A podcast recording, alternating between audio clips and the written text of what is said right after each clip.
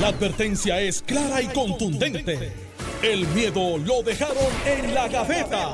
Le, le- le estás dando play al podcast de Sin, miedo, de Noti1630. Buenos días, Puerto Rico. Esto es Sin Miedo, Noti 1630. Soy Alex Delgado y ya está con nosotros Alejandro García Padilla, que le damos los buenos días. Buenos Gobernador. días, Alex, a ti. Buenos días al país que nos escucha. Y por supuesto, listo aquí para el análisis con Será- el pitcher estrella de este programa. Senador Carmelo Ríos ya está con nosotros. Se acabó Espalda la nueva, Hemos espalda dicho nueva. que no le meta mucho peso, que esa espalda no aguanta ya como voy a antes. decir algo para que, para que, para que atiendan el juego. Yo estoy ayer haciendo una comprita de unas frutas para visitar a Ramón Luis Rivera Padre, que me pidió verme. Yo tuve un desgaste físico que me dio el domingo después de haber tenido una semana intensa. No me pasaba hace como 10 años. Se remezcló con una infección de garganta y uno cree que uno es de hierro. eh, y a veces el hierro le da moho. Entonces, al final del día, me da el desgaste físico, me hago la prueba del COVID pensando en ustedes. Digo, ¿será que me habrá dado COVID otra vez? Eh, después de vacunado, de que me dio la primera vez, salgo negativo y entonces voy escuchándolos a ustedes con ese vacilón de la espalda y ayer mientras estaba haciendo la comprita de las frutas que le llevaba Ramón Luis Rivera Padre, una señora se me acerca porque me escucha hablar y me dice, ¿usted es Carmelo? Y yo, sí. Qué bueno que está mejor de la espalda. Porque entonces yo me acordé de ustedes, de su, de su árbol genealógico para atrás y para adelante. Me, me trasladé a España, a los ancestros de Alejandro. Él decía, estos cantuecas. Sí, esto, entonces la señora lo- me lo dijo tan preocupada y yo le dije, mire, no le haga caso a esos dos. No era la espalda. No, no, lo que dio fue un desgaste brutal. Además que se mezcló que mami la habían operado y yo había roto noche dos veces. Entonces, si usted va a dormir en un hospital, le doy una recomendación. Más vale que usted tenga un sueño pesado porque a los pacientes los visitan, gracias al doctor Forti que atendió hoy, cinco veces en la noche. Entonces yo decía, pues cada vez que entras y tú estás durmiendo al lado de tu mamá, pues tú te levantas. Claro. Ah, y entran con una facilidad y no entran Pero para eso, para eso es que tú vas allí. Para, cuando uno se queda en el hospital es para ayudar, no es para, pero, no es pero para fíjate, dormir. fíjate, pero fíjate, entonces por la noche, y me da gracia, pero a la misma vez los reconozco, son unos titanes, los enfermeros y enfermeras. Ellos no entran allí para que tú te quedes dormido. Entran y, Alex, ¿cómo tú estás? ¿Estás bien? Y le hablan alto al paciente para que pues, el paciente esté entre dormido y con los medicamentos. Te vamos a coger la temperatura. Y yo estoy al lado, pero a mí no me la estás cogiendo, ¿por qué me estás levantando? Eh, mira, te vamos a coger el azúcar. Y a la media hora llega la otra, boom, hola, buenas noches. Y tú, sí, son las 2 de la mañana. Pero si tú crees que, te, que estabas allí para coger el aire acondicionado, no. Eso es No, para, eh, ir a, para ir a cuidar al paciente. Claro, está bien, oye, lo sé, pero entonces tú no duermes. Pues, Y de ahí te levantas por la mañana y el mundo no perdona, tú arrancas a correr y me dio el desgaste. Eh, con tú y eso, O sea, que de adelante Carmelo está desgastado. no, al contrario, eh, te hice un comité ambiental y los tengo sufriendo. Sí, sí, sí. Le, haga- le metí página completa en los periódicos Que- que- hablando del yo de a Le, reclutar le hice- como consultor. ¿Cómo? Brillante. Eliezer lo van a reclutar como consultor en el, El- comité ambiental de, Pues mira, del para que no- no, mira, si tiene buenas ideas, si tiene buenas ideas, aún, aún Eliezer es salvable. Ya sabemos cómo no cuidar las tortugas, que él, él te va a dar una Sí, no, clase de cómo no, pero es que lo que le era un concierto de bomba y plena. Pero es que por eso, a mí me parece- a mí me parece fascinante que- mientras este salen a anidar. A mí me parece fascinante que el PNP, mientras tiene un lío ambiental en, en, en Rincón, decide crear un supuesto comité ambiental que no tiene ambientalista. No, sí Pero está tiene, bien. sí eso está, tiene, eso sí. está más medido. No, no, mira, sea mira, Dios. mira, mira, O sea, la gente lo vio y dijo, Mira, mira, por favor. Yo ustedes No, lo traigan de esa cuando- manera. Cuando Alejandro declaró, yo no sé cuántas escuelas vos que estaban protestando. Exacto. Mira, exacto. de Exactamente. de hecho, Exactamente. Yo me alegro mucho que ustedes la cojan así porque Es broma, ese- eh, broma. no, no, no, pero fíjate, es que dentro de la broma y el en serio tiene un mensaje. Aquí los ambientalistas, cuando salen a protestar, nadie le pregunta a Eliezer, oye, ¿cuál es tu...? Tú eres agricultor, ¿verdad? Sí. Ah, pues tú no puedes estar protestando, ingeniero. ingeniero. Tú no puedes estar protestando por el ambiente, pues tú no eres ambientalista. Pues no. Mira, una vez- Los hermanos Zenón en Vieques, que han sido unos titanes Son asuntos de- pescadores. pescadores. Y, y son unos titanes en el asunto ambiental. No tienen ninguna este, educación ambiental, pero protegen por, por lógica. Pero el PNP no. Entonces, ahí que vamos. Al PNP le han metido un enigma, un estigma, de que porque son PNP no protegen el ambiente. Entonces yo me puse a chequear, Alex, porque a veces hay que leer. Los Eh, programas. eh, no, los programas que ha hecho el PNP como institución, como gobierno, recursos naturales es una obra del PNP, la, la creación del departamento. Y estoy seguro que Alejandro va a decir que él tiene algunas también, y eso es parte del No, pero proceso. espérate, espérate, espérate, espérate, espérate, no. El departamento de recursos naturales Para, para, bajo, la- bajo Olivia Ferrer. para, sí, sí, sí. Sí, sí, pero por ahí que vamos. El cuerpo de vigilante. Sí, sí, pero no, lo que pasa es que el, el, el, el no, no existía como departamento. El, el Puerto Rico es el pri- primer país del mundo que pone en, la, en su constitución la, la, protección de los recursos naturales. Eso es obra del Partido Popular. El, delegado de la comisión se llamaba Santiago. No con la competencia. Santiago Polanco Abreu. Bueno, Santiago Polanco Abreu y era, y era un, un, sub, era, y era un, un directorado. Vamos se convierte en departamento bajo Bien. Pero, lo que ustedes han hecho es de proteger reservas, No, estoy de desacuerdo contigo. Entonces, ¿qué pasa? Vamos, vamos. al final del día... Si lo, que hacen es proteger reservas. Cuando el PNP eh, está entrando en asuntos del de ambiente, todo el mundo dice, no, el PNP está descartado de ese asunto. Y no pues es correcto. lo está. No es correcto. Bueno, vamos, vamos, un comité ambiental sin ambientalista. No, hay, que tenemos para el día de hoy. Hay acuerdo, no hay acuerdo. Hay acuerdo, no hay acuerdo este vacilón que tenían montado en, la, eh, este, en las pasadas horas con lo del salario mínimo. Pues mira, se anuncia un acuerdo el, qué sé yo, el lunes por la noche. Sí. Y todo el mundo contento. Vino, vino, desde, vino, desde Entonces, en lo que envía el, el gobernador, pues tenía cosas que no habían sido acordadas el día antes. Y entonces, pues ahí se tranca el bolo, se desmorona el acuerdo. No, dijeron, no pasó dos horas. Hay acuerdo de nuevo bueno, pero la parte buena. la luz y pónganse de acuerdo. La, parte buena. La, parte buena, exacto. La parte buena. Eh, eh, ayer hubo un tranque, como dice Alex, que se rompía el acuerdo, pero. Bueno, la información que se levantaron de la mesa y todo, y informan que aquí no hay nada. Pero se resolvió. Y eso es la parte buena. Eh, ¿Cómo se resuelve? Bueno, y de nuevo, mi agradecimiento a todas las partes, de, parte de la legislatura José Luis Dalmao, que llegó de Francia a resolver el problema, pues, eso así lo ha dicho todo el mundo, eh, a Juan Zaragoza, a, eh, el representante, presidente de la comisión, este, a, Ponte, a, Jesús Santa y al autor de la medida, eh, medida Héctor Ferrer. de parte de la Fortaleza, la Secretaría de Gobernación, Noelia, me parece ha sido fundamental en este esfuerzo para lograr un acuerdo. ¿Cuál es el acuerdo? Y, Rivera Justiniano, que es el enlace que está ahí para atrás y para adelante. sí, me imagino que hay asesores en el camino. Digo, pero, eh, en el caso de, de, ambos lados habrá asesores que, para, el main, que hacen el, el, legwork. El que está trabajando de parte de la fortaleza. Fortaleza Rivera eh, eh, pues, es ese, de parte de las comisiones, pues de nuevo tendrán sus asesores. Entonces, ¿cuál es el acuerdo? Ocho y medio para este enero. Enero. 9 y medio, 12. Verano del 2023. 2023. Y la petición de Fortaleza para llegar a 9 y medio ahora va a ser, va a ser para llegar a 10 y medio. Que es que se utilicen unas métricas adicionales y que va a ser la Junta de Salario Mínimo. ¿Es prudente? Eh, me parece. Sí, claro. Pero, pero, pero la que, o sea, ¿qué es lo que se hace? La Fortaleza quería llegar a ocho y medio y para subir a nueve y medio métricas el Senado y la Cámara dicen no. No, eh, los números eh, están demasiado por debajo de eso. Entonces, pues eh, la fortaleza, a mi juicio, correctamente accede a la petición de la legislatura y dice, ok, vamos a llegar hasta nueve y medio y de nueve y medio en adelante, que es lo que dice Alex, lo que subiría a 30% el aumento, lo que alcanzaría un 30% de aumento, eso va a tener unas métricas que, que hay que cumplir antes de que ese aumento se ejecute. Entre en vigor, exactamente. ¿Sabes? ¿Viste, ¿viste, el denominador común? Cuando hay problemas está Tatito. Cuando hay soluciones no está Tatito.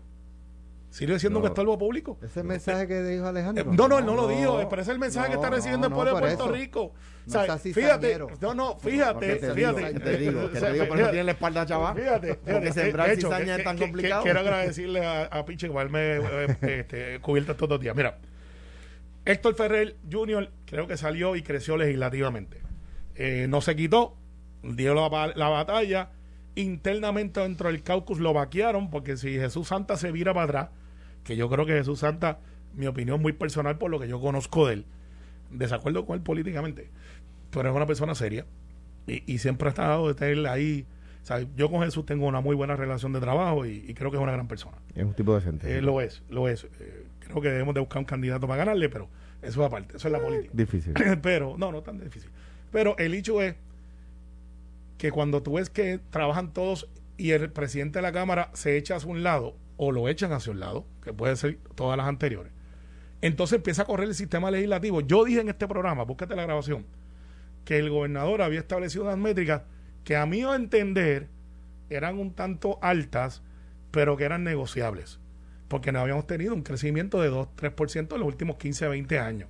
De hecho, estamos en una contracción económica y crecer del negativo a un 2-3% es, es, es, casi una burbuja. Es, saber que no se iba a cumplir. Eh, no, una burbuja esperando de que la construcción empezara tan y tan brutal que hubiera un índice que era medio ficticio porque después cuando se explote la burbuja de esos 10 años de reconstrucción de Puerto Rico, que es lo que va a durar esto, como 10 años, ustedes dirán, está loco. Miren Luisiana, en Luisiana todavía lo que pasó hace más de 10 años se está reconstruyendo todavía Luisiana, con chavos de esa época.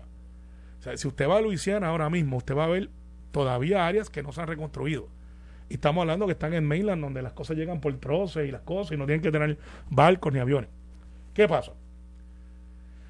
Aquí lo que hubo fue lo que siempre dio a haber, una comunicación que se había llegado a acuerdo al final de la sesión pasada, donde se habían cedido todas las partes un tanto, y ahora la diferencia es que va a haber un automático que nos dé a 18 meses. Entonces, para aquellos malintencionados y tuiteros que se esconden detrás de las cuentas fake que decían, ah, se oponen a que estemos al 725 o que se queden en el 725. Yo levanté la voz en aquel momento, por el conocimiento que uno tiene de cosas federales, pues yo la prego todo el tiempo, de que si subíamos a 9 dólares de un cantazo, que era lo que se intentaba en una manera, con 8.50 no lo sacabas de, los planes, pero con 9 dólares, Alex, sí lo sacabas de lo que se llama el state plan.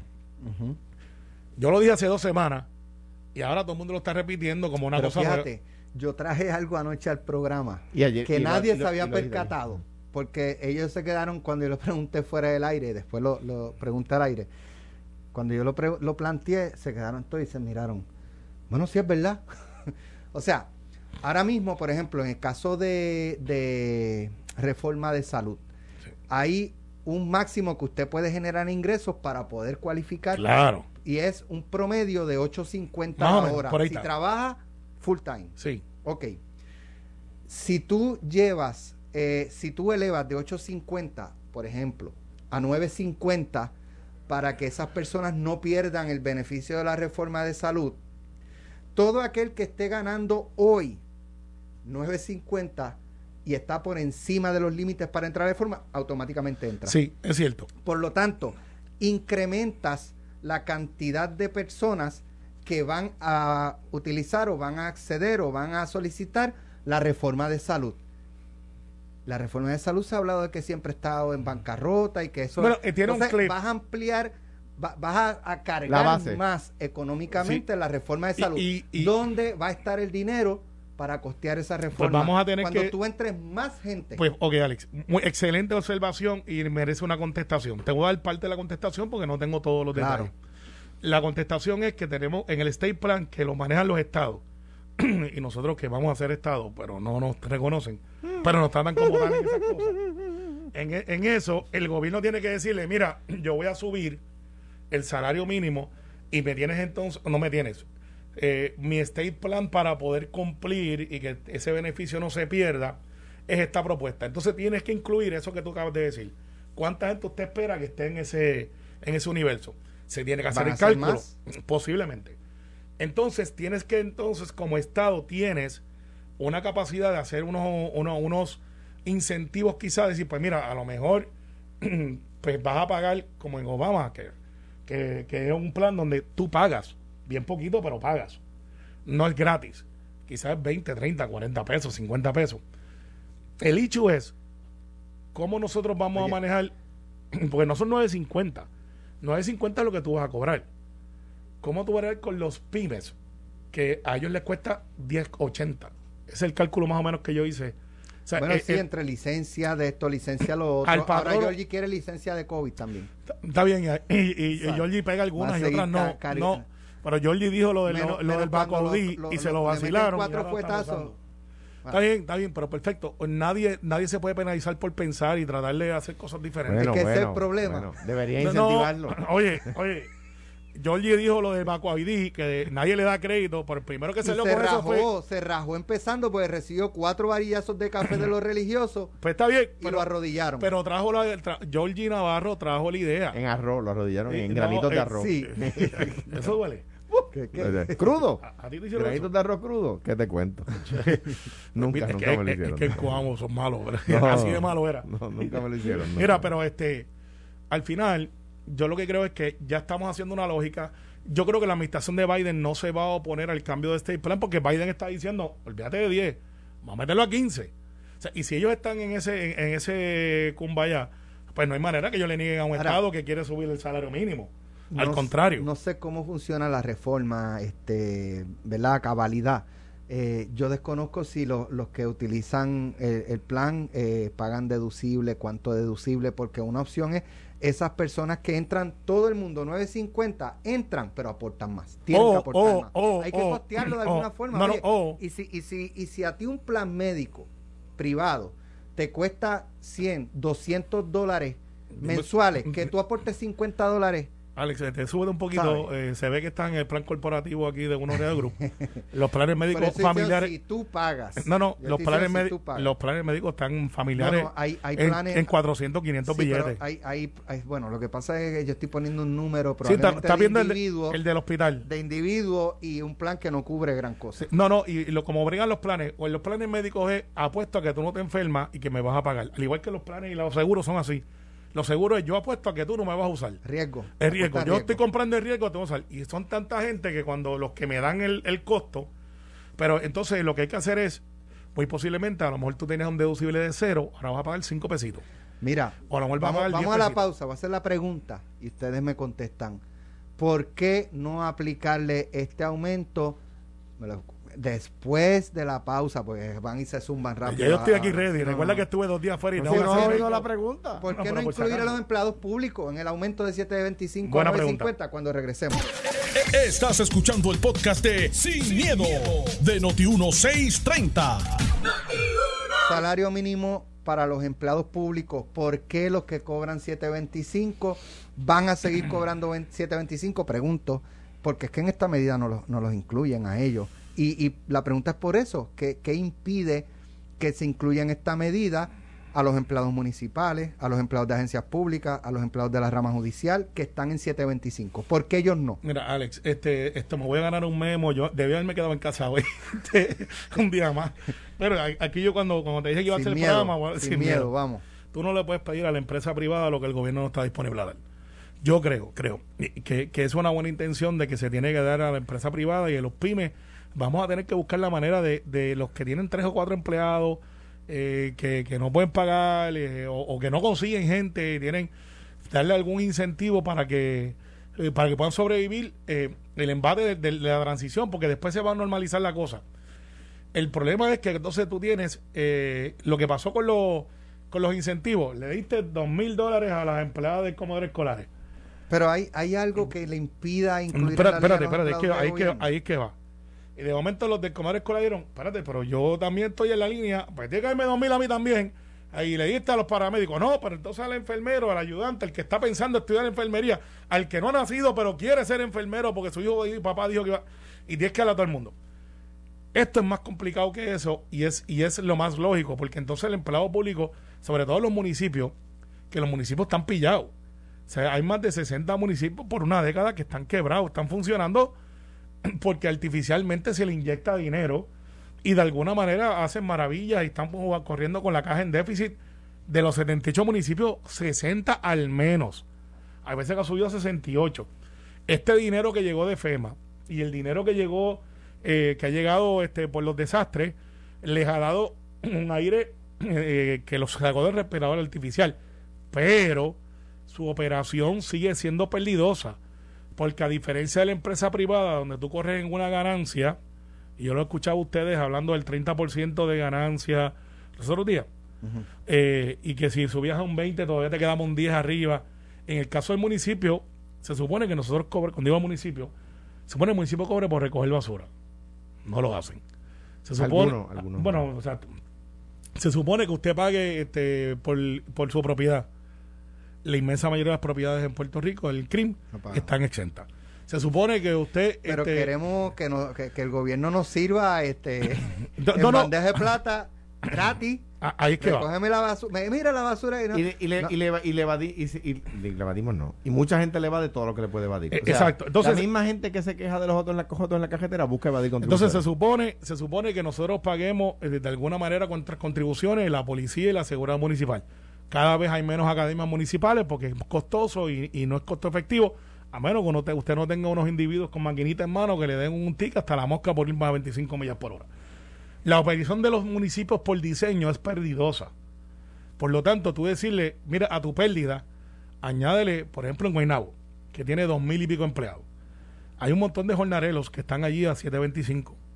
Pero, ¿cómo tú los mantienes? Pues le tienes un plan médico, eh, que creo que ahora lo tienen que pagar y así pasará en Coamo también. Este, Alejandro está escribiendo a Tato, ¿cuánto tú tienes 725? Y, y Tato, 50, le estoy preguntando de cuánto, cuál es el eh, universo. Eh, eh, entonces, Tato lo más seguro está diciendo, estoy ocupado, te llamo ahorita.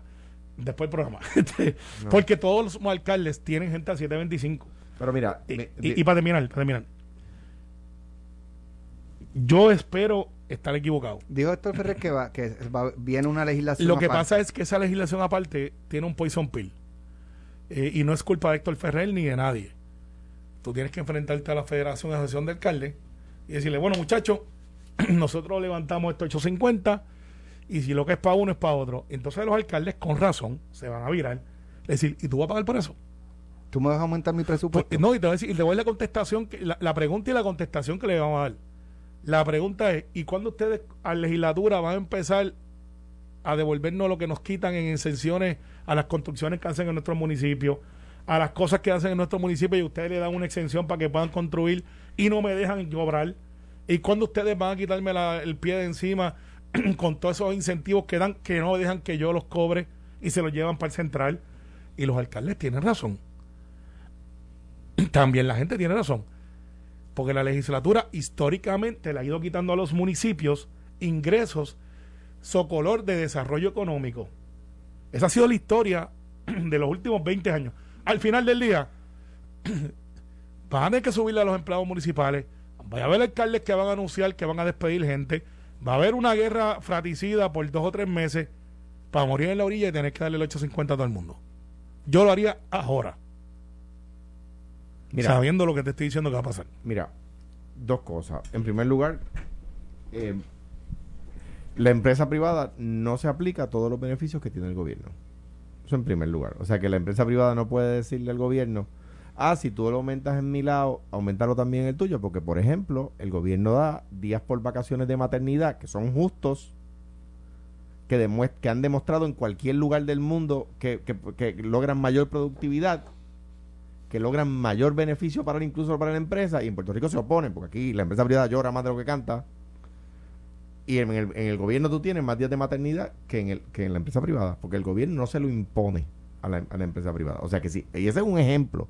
Hay mil ejemplos de beneficios que tiene el empleado de la empresa privada, pública, del gobierno, que la empresa privada, eh, eh, en Puerto Rico como es, aquí me encanta, me encanta ver a las asociaciones empresariales decir, no, porque en Suiza, no, porque en los países nórdicos, en los países nórdicos una mujer tiene un año de maternity leave. Un año vamos a hacerlo. Porque si, si están para las maduras de los países nórdicos, que estén para las verdes también. ¿Verdad? Eh, o sea que, eh, el, gobierno da beneficios que la empresa privada no da. Eso en primer lugar. En segundo lugar, quien ha crecido sus riquezas 30% y ha reducido los salarios 4%, ¿es la empresa privada, no es el gobierno? o sea que, que no, no podemos, me parece a mi juicio es no podemos aplicar igual lo que no es igual, lo que es distinto. Y número tres, número tres, esto le va a traer, a quien principalmente le va a traer más ingresos es a la empresa privada. ¿Por qué? Porque la empresa privada no reporta todo lo que ingresa. Hablábamos fuera del aire, creo que fue fuera del aire, que la principal fuente de ingresos de un municipio, por ejemplo, y estamos hablando del municipio, no estamos hablando de las agencias y de las corporaciones públicas, a quien también le aplicaría, eh, según según, según estamos comentando. Y, ahí es que, la, como dicen en el campo, en Cantagallo, donde yo soy, en Santa Rosa, ahí es que la puerca entorcha el rabo. Porque, entorcha el rabo, porque está en las agencias también, que es el presupuesto general, ¿verdad? Es cuántos empleados a 725 tiene DACO, que tendría que aumentar el salario y no está presupuestado, ¿verdad? Habría que hacerlo en el, en el próximo presupuesto, que es donde entraría en vigor este, este aumento. Entonces, el, el principal beneficio lo va a tener la empresa privada ¿Por qué? Porque va a tener empleados mejor pagos, número uno, y pero, pero porque va a tener más ingresos, porque su riqueza va a aumentar más. Entonces, ¿qué es lo que está haciendo esta medida de, de Héctor Ferrerijo? Que me parece que ya es una medida del gobierno en general, ¿verdad? Es una, es nivelando, ¿verdad? El, aquella eh, eh, eh, frase importantísima de, de, Rafael Hernández Colón que la riqueza, de, que la pobreza de la riqueza de uno, la riqueza de unos no puede ser a costa de la pobreza de otros. Aquella frase lapidaria de, Juan Pablo II de que no podíamos tener ricos cada vez más ricos a costa de pobres cada vez más pobres, ¿verdad? En, en los últimos 16 años, la riqueza de la empresa privada en Puerto Rico ha aumentado 30%, mientras que la, los, los, salarios en la empresa privada se han reducido 4%. Eso ha sido en la empresa privada, no en el gobierno. Y eso es lo que busca la medida arreglar. Claro. Por, cada dólar invertido en la empresa privada, pero eh, la, aumenta o cuesta unos Pero también la empresa, privada eh, ha sido impactada por malas decisiones de gobierno. y, todo, el país. Este, todo, el país. Y, y, y si el gobierno, ¿verdad? Porque el gobierno para algunas cosas quieren que sea paternalista y para otras no eh, es el arte de gobernar. Es el, gobierno, punto. el, gobierno es quien crea las condiciones por reglamento, por costo de energía, por este eh, condiciones de las carreteras, de que Puerto Rico crezca, eh, se desarrolle económicamente.